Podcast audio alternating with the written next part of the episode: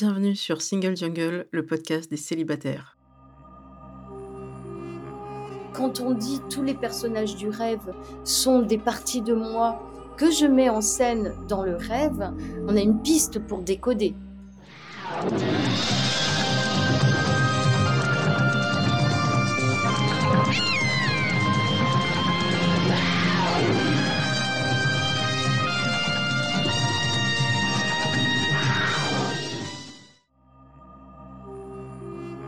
Je suis Louisa Amara et j'ai créé Single Jungle, un podcast dédié aux célibataires. Nous sommes plus de 100 millions dans le monde. En France, l'INSEE estime qu'il y a 41,3% de célibataires, au sens juridique. En effet, les personnes divorcées, dépaxées, séparées, veuves ne sont pas comptées. Nous sommes donc très nombreux et surtout nombreuses. Pourtant, on nous répète que la norme, c'est le couple. Eh bien, ça n'est plus vrai. Dans ce podcast, je reçois des autrices, des auteurs, des expertes du sujet, mais aussi et surtout des célibataires qui nous racontent leur parcours. Ce podcast, c'est le vôtre. Bienvenue Bonjour et bienvenue dans ce nouvel épisode de Single Jungle. Aujourd'hui, je suis avec Chantal Moto. Bonjour Chantal. Bonjour Louisa. Alors, nous allons parler psychologie et précisément les rêves avec ce livre qui s'appelle Déchiffrer ses rêves pour bien guider sa vie. Et je vais vous expliquer pourquoi ce sujet m'intéressait par rapport à Single Jungle. Mais d'abord, comme chaque épisode, je vais me situer et ensuite vous pourrez le faire également pour qu'on sache d'où on parle. Donc moi, je suis Louisa Amara, je suis une femme de 42 ans, cis hétéro, d'origine algérienne, donc je suis racisée, algérienne par mes deux parents, kabyle par mon père. Je me définis également comme étant une femme grosse. En termes de handicap, je ne suis pas pour le moment en situation de handicap, donc je suis une personne valide. Et au niveau social, je me situe dans les transfuges de classe, ce qui signifie que je viens plutôt d'un milieu classe moyenne ouvrière. Ma maman était secrétaire comptable et mon papa était ouvrier. Et moi, par mon parcours professionnel, mes études, je suis arrivée à la communication.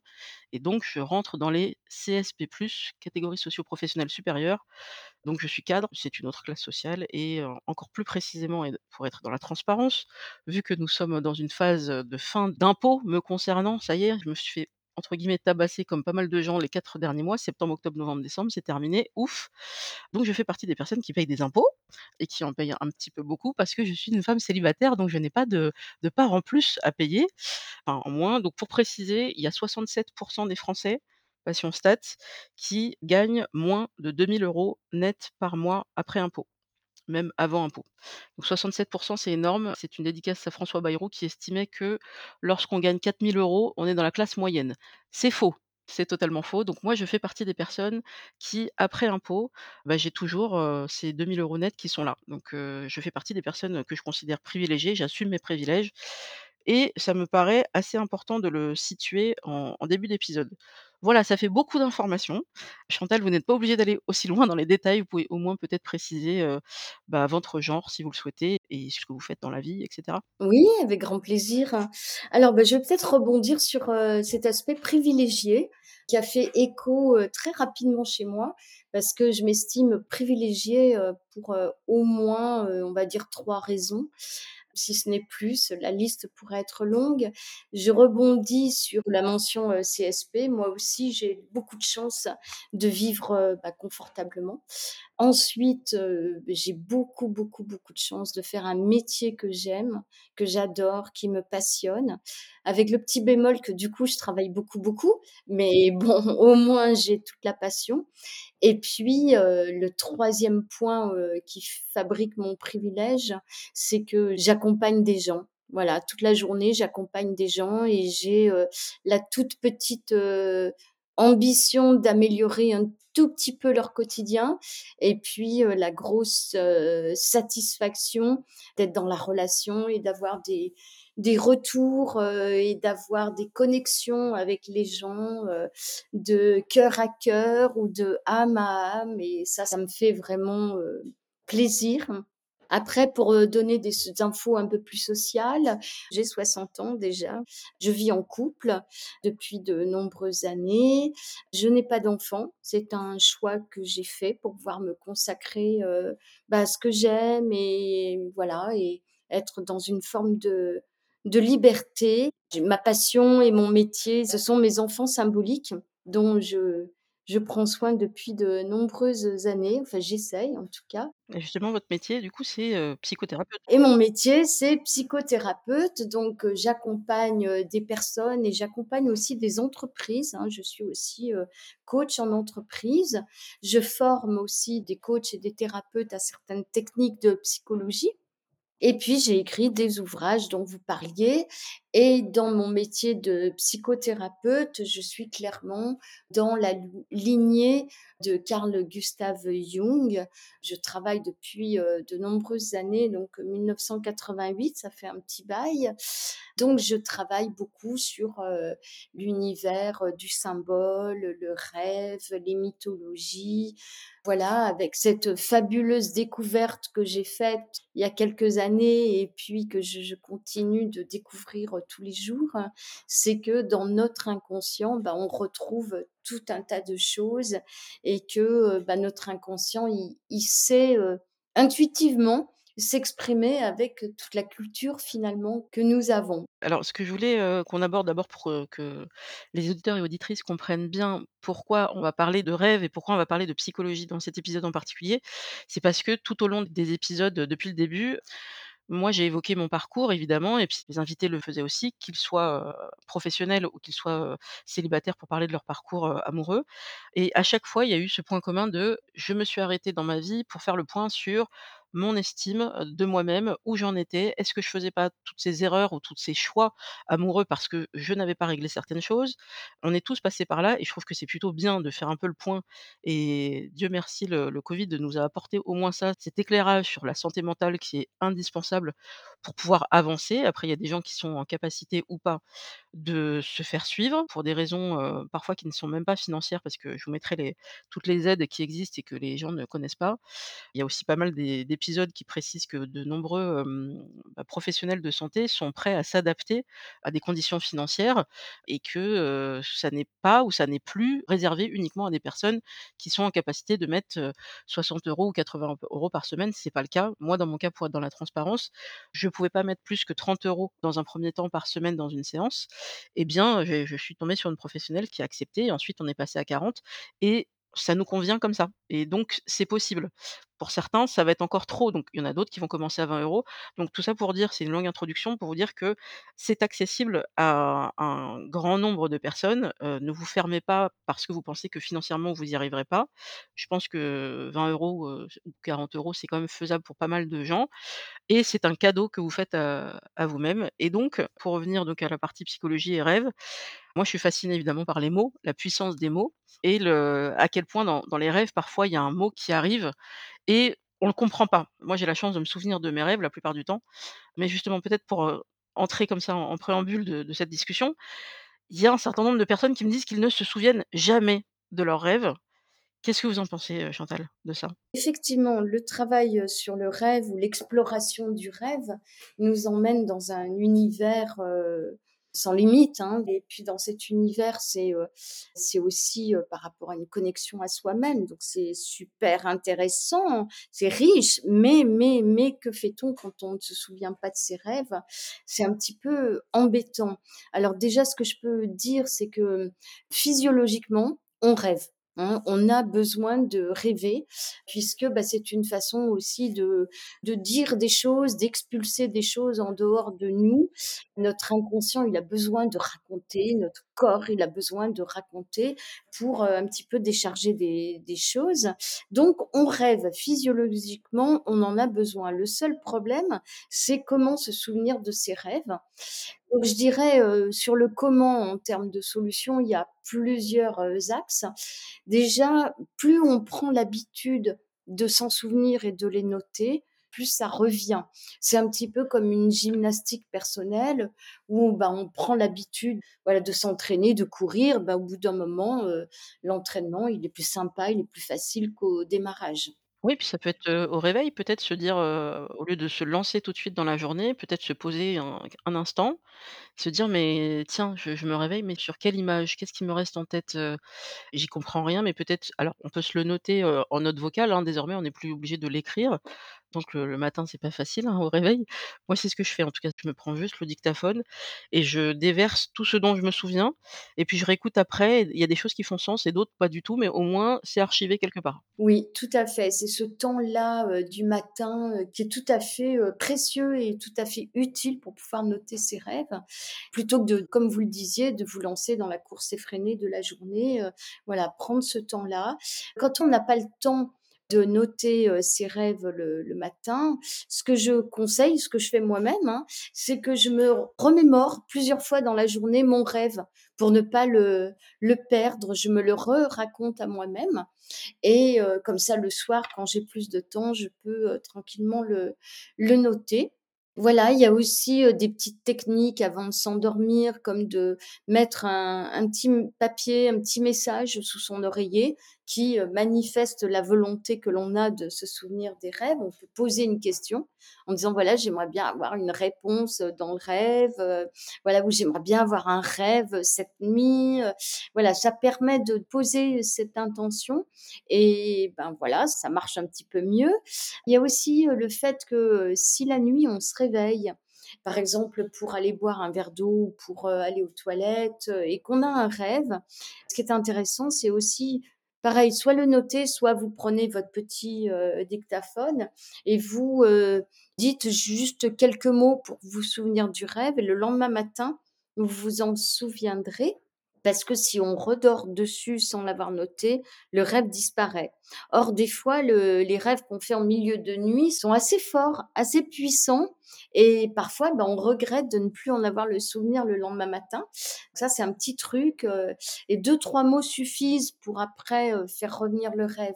Oui, après il y a toujours, ces significations qu'on connaît un peu qui sont classiques ou, quand on rêve de perdre, j'en ai fait un qui avait été, j'en ai parlé à ma psy, elle m'avait dit que c'est quand même très signifiant donc, le fameux rêve des dents, le truc avec les dents parce que c'est assez courant donc, vous l'évoquez aussi dans le livre il me semble, mais le sujet était très simple, c'était que j'étais sur scène.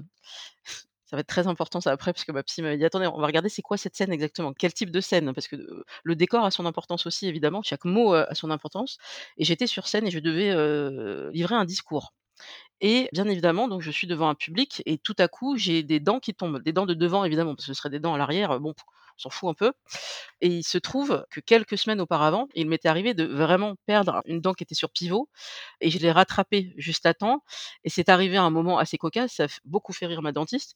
C'est arrivé au moment où j'étais avec un homme en train de, mmh, on va être clair, hein, de pratiquer une fellation et c'est au moment à ce moment-là que je sens le truc en train de se dévisser donc je me recule, je rattrape le truc, vu ce que ça coûte, hein, vous la rattrapez la dent, hein, vraiment. Mmh. Je la rattrape, je la mets, bien cachée dans mon porte-monnaie et puis, bah, je reprends mes activités et le monsieur n'a rien repéré du tout, il avait les yeux fermés donc j'ai juste repris, heu, j'ai pris un verre d'eau puis j'ai repris mon activité et donc quelques semaines après, je rêve que je suis sur scène en train de faire un discours et des dents cette fois-ci de devant, contrairement à la dent de pivot qui est une molaire qui est beaucoup plus loin, sont en train de tomber et je ne sais pas quoi faire. Comment je peux continuer à parler alors que c'est en train de tomber? Et à ce moment-là, je vois que dans le public, il y a 2 personnes que je connais, 2 anciens amants.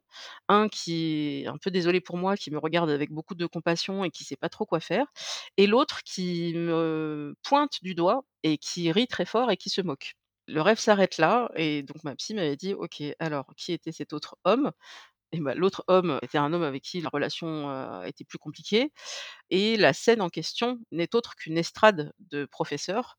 Donc en fait, nous sommes en classe et il se trouve que le métier de professeur, c'est le métier que lui-même exerçait et que ma mère aurait voulu exercer et qu'elle aurait voulu que moi j'exerce. Donc on est dans plein, plein de symbolique Mmh mh. et au final, le rêve s'arrête là et moi j'y ai compris quelques petites choses, on on en parlera avec ma psy, mais en fait, il y avait beaucoup de détails et j'étais très contente finalement, comme vous le disiez, d'avoir noté tout ça parce que je pense que si j'avais commencé ma journée sans noter tous les éléments du rêve, j'aurais perdu quelques éléments qui font sens justement. Oui, tout à fait. Est-ce que vous souhaitez que je rajoute quelques petits éclairages? Pourquoi pas? Ça pourrait compléter effectivement.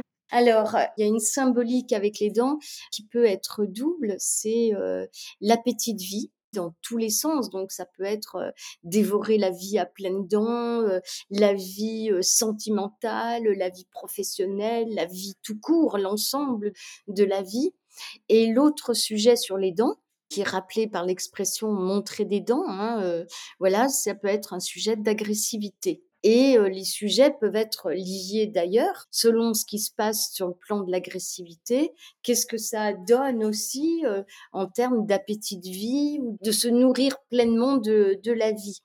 Donc là, heu, le fait d'être, heu, sur scène et de livrer un discours, hein, dans les rêves, on a toujours une approche qu'il y a des gens qui sont, heu, les personnages du rêve sont des personnages de la vie, mais c'est aussi des parties de soi. Ce public auquel vous allez livrer un discours, c'est aussi une partie de vous et puis, heu, sur scène, bah, c'est le fait de dire des choses de vous-même. Bah, ça peut être aussi le fait de parler de ce rêve à votre psy, le rêve fait de parler de ce rêve, de nouveau aujourd'hui, heu, ici. Donc c'est ça le discours et peut-être ça veut dire tout simplement ce que vous avez envie de de vous dire à vous-même en passant par cette métaphore de s'exprimer en en public. Eh bien, ça peut être, un sujet sur les dents. Donc peut-être une transformation en termes de ce dont vous vous nourrissez dans la vie. Mmh Avec peut-être quelque chose de quand vous dites dans le rêve: «Bah, je sais pas quoi faire», peut-être avec, quelque chose de nouveau qui se présente et puis du coup, ben, que faire quoi? Les schémas habituels, relationnels avec les autres sont peut-être en train de se modifier, commencent à être, différents et puis on voit 2 images d'hommes, hein, qui sont, heu, différentes, heu, une image d'homme qui est, heu, en bonne relation, on va dire, avec de la compassion et puis une autre image d'homme qui est un petit peu plus dans l'agressivité justement, hein, on parlait d'agressivité. Donc on peut retrouver ces 2 aspects à travers l'homme. Un homme qui va, peut-être se nourrir de vous comme vous vous nourrissez de lui et puis, un homme où l'agressivité peut entrer en jeu dans la relation. Tout à fait. Alors effectivement, là, ce type de rêves qui sont à peu près «clairs» entre guillemets, c'est-à-dire qu'il y a une sorte de de logique, hein, Mmh il peut entrer, en conflit avec des rêves où vraiment il y a aucune logique. Enfin, on n'y comprend rien. Il y a juste, peut-être un objet qui apparaît, peut-être, un mot, un son, peut-être une personne, Des fois, on n'arrive pas du tout à identifier la personne, c'est très, très flou et puis comme vous disiez, donc ça, c'est peut-être l'un des éléments les plus importants à comprendre, c'est que le rêveur ou la rêveuse est incarné parfois par plusieurs personnages. En fait, on peut incarner tous les personnages de son rêve, c'est bien ça? Oui, tout à fait. C'est un petit peu comme si on avait des projections de nous-mêmes à travers différents personnages. Alors, ce qui est un petit peu complexe aussi dans l'étude des rêves, c'est que si on rêve, par exemple, de sa meilleure amie, hein, donc heu, on a la meilleure amie qui représente une partie de soi qu'on aime bien, qui est vraiment amie, quoi. Voilà, le parliez d'estime de soi, heu, tout à l'heure, donc c'est vraiment, voilà, celle qui va incarner la bonne facette de l'estime de soi.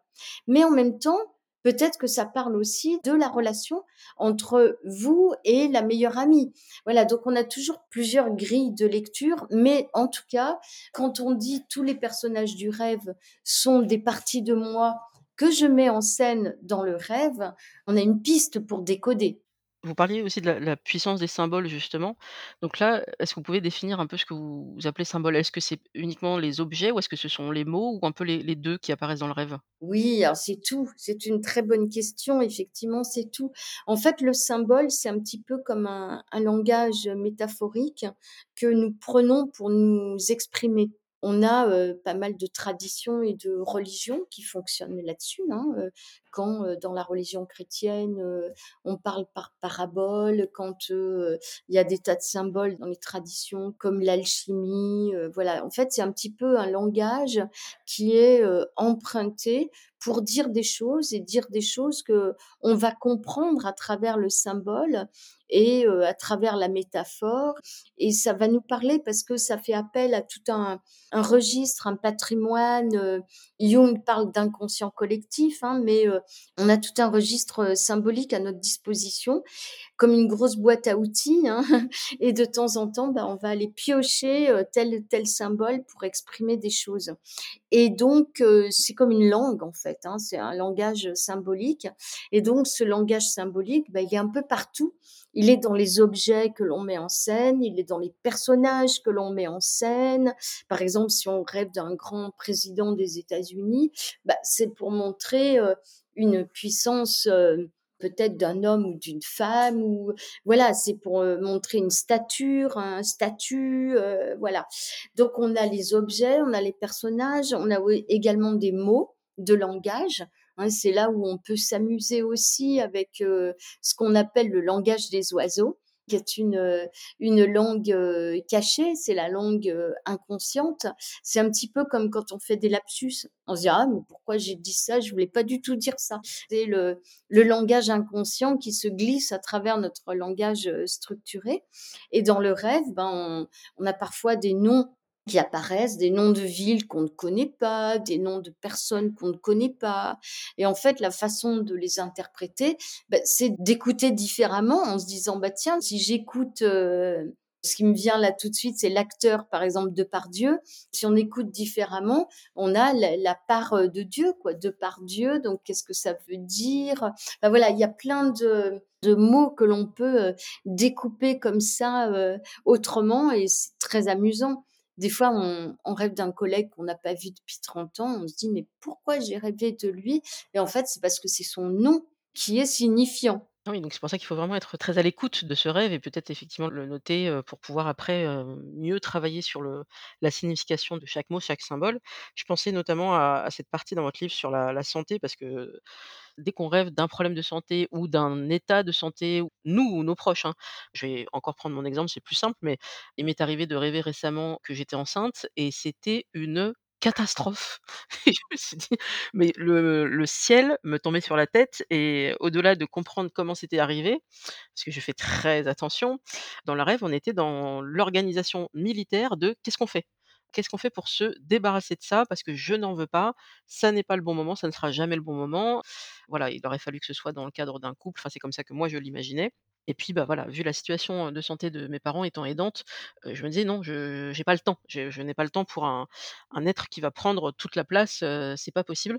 J'étais vraiment là-dedans et je me suis réveillée, parce que c'était tellement fort, tellement je m'y croyais vraiment, quoi. Je me suis même dit le lendemain matin: «Mais je vais aller faire un test». Là, c'est vrai que quand on rêve de choses aussi, précises et mmh et très concrètes de santé, comment vous, vous le voyez? Est-ce que c'est vraiment lié à une préoccupation de la personne?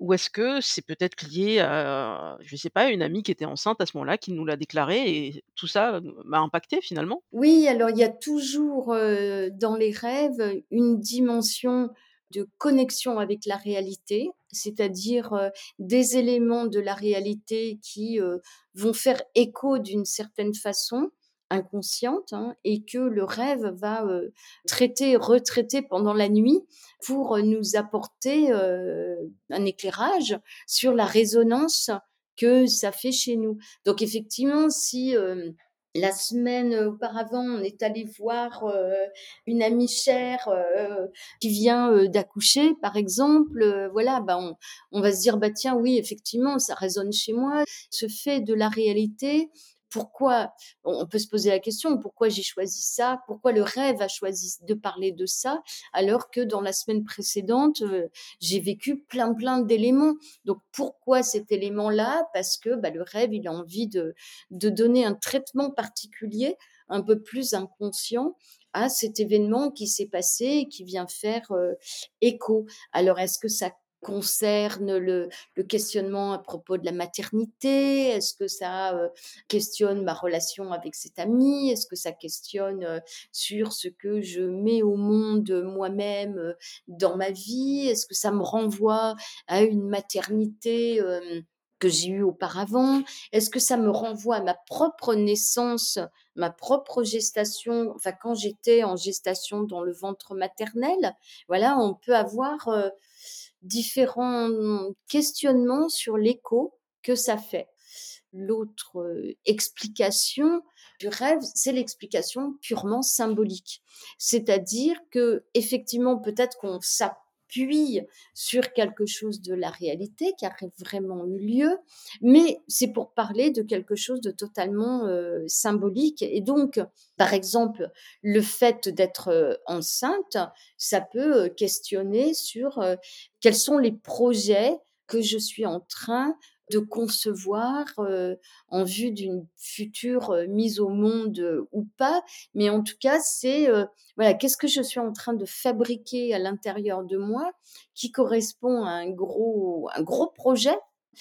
Voilà, donc là, on a une dimension symbolique et donc du coup, on peut, switcher quelque part, d'une interprétation que liée à la réalité pour aller vers une interprétation plus symbolique et et se dire: «Tiens, du coup, tiens, c'est quoi le projet que je suis en train de porter?» hem, voilà et puis peut-être que en associant les 2, en superposant les 2, on peut aussi se dire: «Bah, tiens, heu, dans la vie, j'ai cet ami qui a mis au monde un bébé et moi, actuellement, là où j'en suis, bah, je suis en train de mettre au monde, un projet» ou alors, j'ai un projet qui me prend, toute la place et ça me donne de l'inconfort ou alors ça va me questionner sur, mes choix. C'est amusant parce que c'est ce que je disais sur moi en introduction, en disant, voilà, moi j'ai fait un choix d'avoir plutôt des enfants symboliques plutôt que des enfants de chair.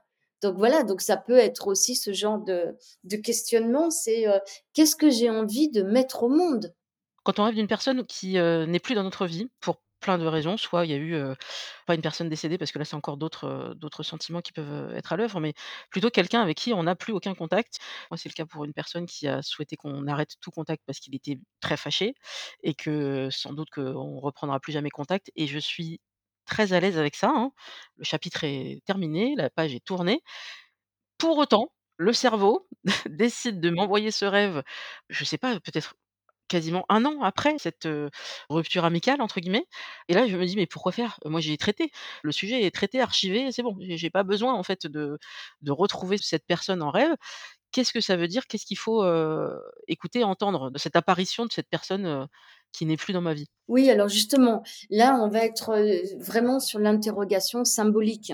C'est-à-dire que bon, bah, le sujet, il est traité, OK, donc il faut aller chercher du côté du symbole. Et donc du côté du symbole, on peut se poser la question de qu'est-ce que représentait cette personne? C'est-à-dire, c'est quoi ses grandes caractéristiques? Parce que finalement, pour qu'il revienne, c'est en tant qu'incarnation symbolique de quelqu'un ou de quelque chose. Alors, est-ce qu'il représentait, heu, quelqu'un comme, heu, je sais pas moi, un homme fort, un homme faible, un homme charmant, un homme pas charmant? Enfin voilà, ça va être les grandes caractéristiques ou alors c'est un grand musicien, pouf, voilà, il vient me parler, heu, de peut-être la musique que je suis en train de travailler. J'aimerais bien, heu, me mettre à la musique. Enfin voilà, vous voyez, ce genre de de questionnement sur c'est quoi les grandes caractéristiques de cet homme pour que je puisse comprendre la dimension symbolique de la venue de cet homme dans mon rêve. Et l'autre chose, ça peut être tout simplement sur son nom et son nom ou son prénom et à ce moment-là, on peut aussi aller chercher dans, la signification du du nom ou alors on peut aller chercher aussi dans, des prénoms, par exemple, qui seraient similaires. Par exemple, j'ai une, une cliente, qui a eu un ancien, amant qui s'appelle, Jean et heu, maintenant, heu, voilà, elle est en train de découvrir une autre personne et cetera. Elle était très perturbée parce que, Jean y revenait alors que ça faisait 10 ans que, l'affaire était clôturée, qu'ils étaient restés bons amis, heu, OK. Mais en fait, Jean, c'est comme par hasard, c'est le prénom de son père. Donc heu, Ah! donc si Jean, il est revenu dans le rêve, c'est pas Jean comme, l'amant qu'elle a eu, c'est Jean son père. Et donc ça a permis d'avoir une lecture complètement différente du rêve, en se disant: «Mais Jean, c'est peut-être une petite partie de votre père qui est en train de se manifester dans le rêve» et donc du coup, bah, qu'est-ce que le rêve raconte? Heu, c'était quelque chose d'assez sympa d'ailleurs, le rêve, il parlait de voilà, d'une bonne relation au père alors que bon, heu, ça avait pas été toujours le cas. Ça me donne un autre éclairage complètement différent et pour le coup qui était plein de sens. Tout à fait. C'est pour ça qu'il faut vraiment être, attentif, attentive. Mais pour pouvoir rêver, il faut essayer de s'en rappeler, il faut essayer de faire ces exercices, mais il y a aussi des personnes qui ont peut-être du mal à faire des rêves et là, c'est un sujet santé qu'on va évoquer, Ouais, c'est ceux qui dorment très mal. ouais. Je pense au sujet du du vraiment du sommeil. Je mettrai le le lien vers, un épisode, d'un podcast qui s'appelle Heure Indue avec, le docteur, Patrick Peloux qui expliquait à quel point le sommeil est on est en train de faire des découvertes capitales et il est maintenant prouvé que les personnes qui manquent de sommeil, parce que, par exemple, ils travaillent de nuit, parce que, par exemple, ils sont in insomniaques pour plein de raisons et ils ne se font pas suivre et bah, ces personnes-là ont plus de chances ou de malchance de développer plus tard des maladies, neurodégénératives, donc ça peut être, Alzheimer, Parkinson et cetera. Donc c'est très important d'être très en en écoute de son sommeil, de la qualité de son sommeil à tout âge, le plus tôt étant le mieux et je pense notamment aux ados. Là, je mettrai le les liens aussi sur une étude, sur le nombre d'ados qui ne dorment plus ou pas assez et ça joue sur tout leur comportement en journée, à l'école, heu, l'attention, la fatigue, le stress et pourquoi ils n'arrivent pas à dormir? Bah, parce qu'ils sont sur les téléphones portables. Pourquoi ils se mettent sur les téléphones portables? Bah, parce que c'est une habitude, parce que lorsqu'on enlève le téléphone, pour certains ados, si j'enlève le téléphone, je commence à réfléchir. Ce que j'ai fait de ma vie, de mon de ma journée, de est-ce que je suis heureux, je suis pas heureux, je préfère avoir quelque chose en face des yeux, comme ça je pense pas. Oui, mais c'est pourtant positif, hein, de laisser le cerveau, heu, activer et et le le fil de ses pensées. Donc pour le sommeil, vous, c'est sans doute quelque chose aussi que vous travaillez, avec vos patients et patientes. Qu'est-ce qui se passe pour les personnes qui sont en en grande difficulté de de sommeil? Qu'est-ce qu'on fait pour elles? Oui, oui, oui, c'est effectivement un grand, grand, grand sujet. Évidemment, la qualité du sommeil est primordiale pour le rêve parce qu'on a, heu, dans le sommeil différentes phases, hein. C'était, les études dans les années 60 du professeur Genet à Lyon qui avait mis, en exergue le fait qu'on a eu 3 grandes phases dans le sommeil par rapport au rêve, hein. 3 grandes phases, une phase d'endormissement, une phase de sommeil profond et une phase de sommeil paradoxal. Et que c'est, heu, pendant la phase de sommeil paradoxal, que l'on peut repérer d'ailleurs avec des battements, heu, oculaires un petit peu plus rapides que les autres phases de sommeil. C'est pendant ces phases de sommeil paradoxal que nous rêvons et d'ailleurs il avait, heu, déjà à l'époque, étudié en menant différentes expériences que, bah, justement il y avait ce besoin physiologique de rêver parce que c'était, nécessaire un peu comme, un couvercle de cocotte minute quoi. À un moment, bah, il faut ouvrir parce que sinon, ça peut faire, implosion. L'inconscient, il a besoin de dire des choses. Tout ça pour dire que si on a, une phase de sommeil profond qui n'est pas, aboutie ou qui ne peut pas se dérouler, eh bien, ça veut dire que la phase de sommeil paradoxal qui va être, en suivant ne va pas pouvoir se dérouler et donc le rêve ne va pas pouvoir prendre, heu, sa place et les études qui avaient été faites sur le rêve, en complément de ce que vous évoquiez sur le sommeil, quand on empêche quelqu'un de rêver, bah, ça crée aussi des troubles. Des troubles parce que, bah oui, il y a des choses qui ne peuvent pas s'exprimer. Ils avaient même fait des projections suite aux études en disant que si on, empêchait euh, le sommeil paradoxal et donc le rêve, ça pouvait conduire à la folie ces professeurs avaient mis en, exergue le fait qu'il y a vraiment une fonction euh, de santé mentale, quoi, euh, vraiment euh, importante. Le sommeil est capital. Après, heureusement que il peut y avoir, quand on fait des siestes, par exemple, hein, on a, heu, des siestes où on rêve.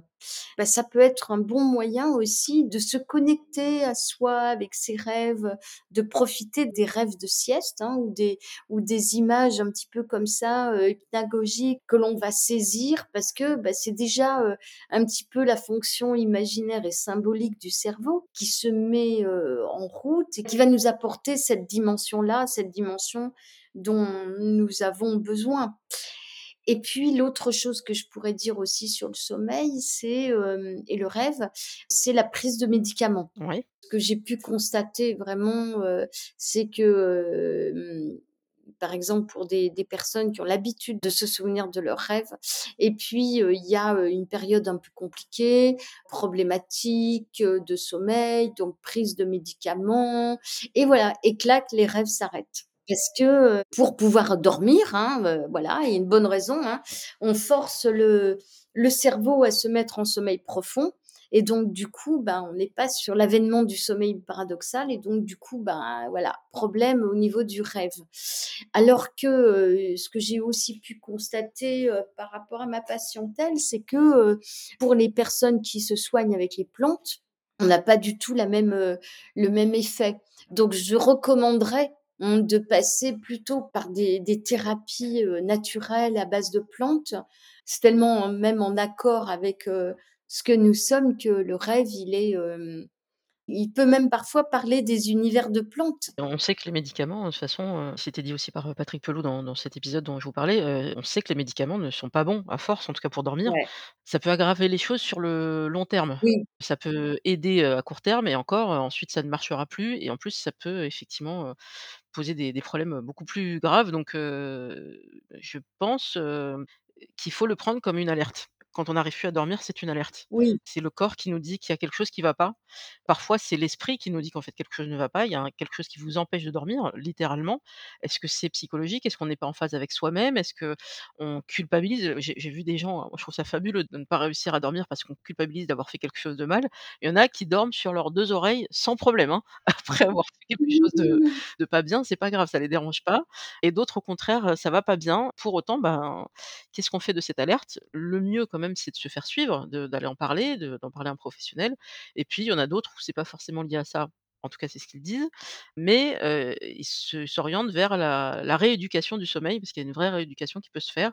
Ça peut passer par des petits gestes quotidiens. Le soir avant de se coucher, il y a tout un rituel qui peut s'organiser avec, bah, moins de lumière, moins d'écran, voilà, ça peut être une boisson chaude, ça peut être, un livre. Ceux qui préfèrent de l'audio, bah, ça peut être la radio. Il y a plein, plein de d'entrées dans le sommeil un peu douces qui peuvent aider pour essayer de casser cette mauvaise habitude de, voilà, j'ai mon téléphone jusqu'au bout et du coup, bah, là, heu, extinction des feux, heu, bah, c'est trop rapide. J'ai besoin d'un sas, pour pouvoir aller vers, les les bras de Morphée comme on dit, quoi. Donc ça peut se se rééduquer. Oui, tout à fait et puis des des instants de méditation, hein, c'est aussi, très porteur de sommeil, hein. Alors méditation, mais pas, je dirais La charge mentale, il y a beaucoup de de femmes qui m'ont parlé, mais il y a des garçons aussi, hein. Il y a il y a un podcast qui s'appelle «2 minutes avant de dormir» qui est formidable, où justement, c'est ces fameuses 2 minutes avant de s'endormir où peut-être on se refait un peu la journée, le film de la journée et heu, qu'est-ce qui me reste à faire et demain, il faut que je fasse ça et ça, ça, ça et là, le cerveau s'enclenche sur, hem, quelque chose d'un peu trop productif Mmh, c'est pas forcément le schéma idéal pour pouvoir s'endormir. Faut peut-être essayer de penser à quelque chose de de plus doux, de plus agréable, heu. Il y a les 3 kiffs par jour qui sont rigolos, que moi j'aime bien, qui m'ont été, heu, recommandés par un ami cher qui, bah, pense aux 3 choses positives de ta journée, il y en a forcément 3 mmh, et on part, dans le sommeil avec quelque chose de oui, de positif et c'est parfois juste des petits gestes de rien du tout. Ben, on les a vécus dans la journée et ça peut la rendre plus agréable, même après une journée, une journée difficile. tout à fait. Alors, je voudrais qu'on évoque, parce qu'on arrive vers la fin de de l'épisode, vos ouvrages à paraître. Il y en a 2, si je ne me trompe pas. Est-ce que vous pouvez nous en parler un petit peu? Oui, alors là, on est sur, plus un éclairage de psychogénéalogie. Parce que, bah, voilà, tout mon travail m'amène bien sûr, heu, à aller voir du côté du du passé et du passé, heu, psychogénéalogique des personnes avec, heu, bah, tout ce que nous transportons dans notre vie, heu, qui, heu, correspond à l'histoire de nos ancêtres, hein, de nos parents même, de nos grands-parents, voilà et puis voir, plus haut dans l'arbre généalogique. Voilà, donc ça m'habite vraiment, heu, tous ces concepts de psychogénéalogie. Je pratique et j'ai écrit sur les constellations familiales, hein, qui sont, heu, vraiment un outil, heu, d'exploration de la généalogie. Et puis, heu, à un moment, je me suis dit: «Mais, heu, on parle d'arbres généalogiques. Nous avons les arbres, heu, dans la nature qui sont quand même des symboliques fortes, hein, de puissance, d'ancrage, heu, de lien entre, heu, ciel et terre, qui sont des représentations d'arbres de la connaissance, voilà, donc il doit y avoir, une symbolique commune entre, la symbolique des arbres et puis les structures familiales et donc bah, j'ai fait un travail de recherche, de voir, par rapport, à l'allure générale d'un arbre, qu'est-ce que ça peut donner en allure générale d'une structure, psychogénéalogique. Le tronc, bah, c'est la structure, la force, les racines, bah, c'est, les ancêtres, hein, d'où nous venons. Les branches de l'arbre, c'est bien sûr les branches familiales et comment la famille, heu, s'est étendue, hem. Les feuilles, c'est, heu, ce que on a raconté de l'histoire familiale, hein. Il y a beaucoup de de sagas familiales ou de légendes familiales, des choses qu'on se raconte de génération en génération. Voilà et à partir de là, bah, j'ai retrouvé un calendrier, celte qui selon, la notre année de naissance nous, heu, donne notre arbre totem, hein, notre arbre favori et puis, heu, j'ai aussi créé un questionnaire un petit peu comme les questionnaires de Psychologie Magazine, heu, où selon, heu, ce qu'on répond aux questions, on a des traits de personnalité et donc fonction de ces traits de personnalité, bah, ça nous donne en plus 2 arbres totems sur, heu, le côté féminin et sur le côté, masculin. On peut avoir 3 arbres de référence et à partir de ces arbres de référence et de la symbolique des arbres, eh bien, on a une, une caractéristique, heu, familiale. J'ai commencé par, faire, en mode recherche que j'ai ensuite testé auprès de différentes personnes et puis voilà, donc c'est, un lien à la fois entre, bah, la symbolique des arbres aussi tout simplement, hein, on va se balader en forêt et on adore tel et tel arbre, ben, on va peut-être comprendre aussi, quelle symbolique on va apprécier, en quoi cet arbre il peut résonner, avec nous, avec nos nos sensibilités et puis, bah, ça peut aussi, heu, donner des indications sur la structure, heu, familiale donc ça peut nous aider à mieux comprendre certains mécanismes familiaux. Et il y en a un autre là vous êtes, coautrice, ça s'appelle Corps de femme Ouais. et ça, ce serait plutôt, chez Plon en mars 2023. On est un peu plus sur quelque chose de de de médical, au niveau de la santé, santé mentale, c'est un peu tout? Cet ouvrage qui va paraître chez Plon le 2 mars, donc assez tôt finalement.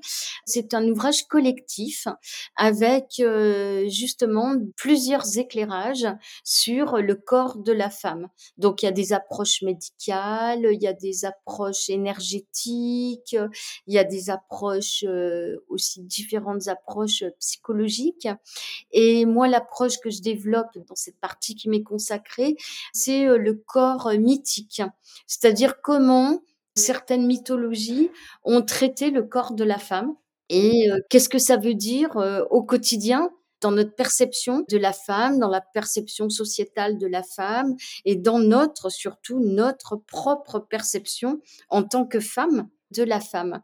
Donc ça va être un ouvrage, heu, très intéressant parce qu'il il a un panorama, je crois, de 12 éclairages sur les corps des femmes. C'est un ouvrage assez riche, à découvrir effectivement en mars.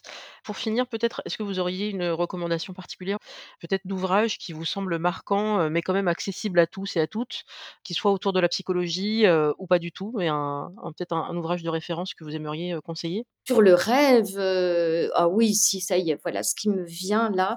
Je disais que je fais partie donc de cette lignée, d'inspiration jungienne, hein, de Carl Gustav Jung et le bras droit de Carl Gustav Jung est Marie-Louise von Franz, était Marie-Louise von donc une femme, heu, qui était dans le même courant de pensée, de psychologie et qui s'est beaucoup intéressée aux contes de fées et qui a écrit des ouvrages sur, heu, bah, la dimension symbolique des contes de fées et qui a aussi beaucoup travaillé sur les rêves.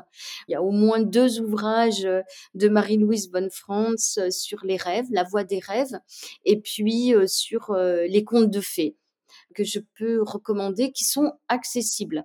C'est écrit comme dans un magazine quoi, voilà. Très bien. Bien, merci beaucoup Chantal. Je vais dire au revoir à nos auditeurs et auditrices en leur rappelant encore une fois que, heu, Single Jungle est disponible sur toutes les applications de podcast et balado-diffusion, comme on dit au Québec. Coucou à tous les Québécois et à la francophonie. Pensez bien aussi, s'il vous plaît, à mettre des notes sur iTunes, sur Spotify, vous pouvez mettre des étoiles et heu, si vous utilisez une autre plateforme de podcast ou balado-diffusion, vous pouvez les partager autour de vous ou en parler à la machine à café ou à vos amis. C'est comme ça que ça fait, heu, connaître et découvrir le podcast à d'autres personnes et c'est comme ça qu'on remonte dans le top 200, heu, chaque mois quasiment, heu, top 200 de Apple, rubrique culture et société et c'est toujours une joie puisque je suis indépendante. Donc c'est grâce à vous, chères auditrices et auditeurs, qu'on y arrive. Merci et à très bientôt.